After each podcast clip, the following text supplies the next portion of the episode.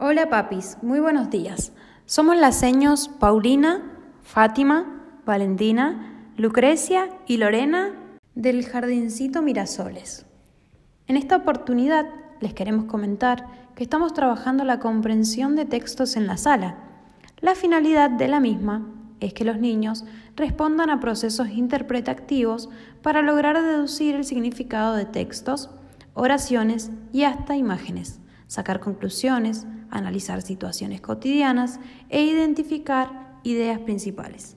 Por eso, para ayudarlos a fortalecer la comprensión, los invitamos a ser partícipes de este nuevo recorrido y que en sus hogares compartan la lectura de un cuento corto, generando un debate de preguntas y respuestas sobre los acontecimientos o personajes.